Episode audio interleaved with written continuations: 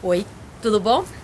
Hoje eu queria falar com você sobre estabilidade emocional. Aqui tá frio pra caramba, não sei como é que tá aí na sua terrinha, mas aqui tá frio demais. Bom, todo mundo acredita, ou pelo menos a grande maioria, que estabilidade emocional é você não reagir às coisas, ou então reagir de forma assim meio blazer, meio cara de paisagem. Isso não é estabilidade emocional, não. Isso, na verdade, é um jogo emocional. A estabilidade emocional é quando, mesmo você sentindo profundamente alguma coisa, você consegue perceber aquilo e transmitir o seu sentimento e transmitir o seu pensamento a respeito daquilo, sem que o outro se ofenda ou sem que você saia machucado dessa conversa ou dessa situação. Então, a dica que eu te dou é, para entender um pouco de como anda a sua estabilidade emocional, eu não estou falando. É, a inteligência emocional é algo que tem sido falado muito e acabou caindo num lugar meio comum, meio estranho, então eu vou usar um outro termo e depois a gente pode até entrar profundamente é, na questão da inteligência emocional, tá? Que é um dos tipos de inteligência realmente que é bastante estudada. Mas estou falando agora da estabilidade emocional, tá?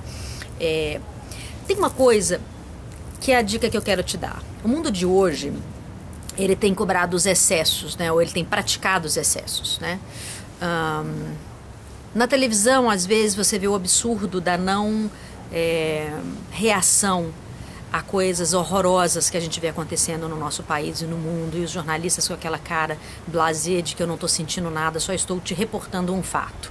Isso para mim é algo assim pobre, muito pobre mesmo, isso acontece muito é, ou então advogados ou alguns profissionais que fazem aquela cara de não estou sentindo nada.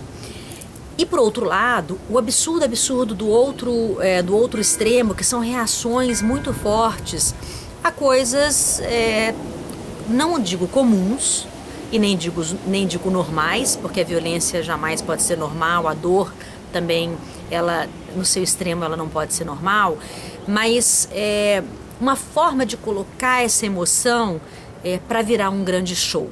Seja ele o show do nada, da ausência da emoção, ou o show do excesso. Então, a estabilidade emocional é você dentro de você não sofrer. É você dentro de você, mesmo que sofra, que seja na medida certa, do, do, suportar aquele fato e que você aumente a sua capacidade de compreensão disso para não se frustrar tanto. Então, a estabilidade emocional vai dar a você, na verdade, mais surpresa do que expectativa. A dica é essa. Um beijo para você. Até a próxima dica.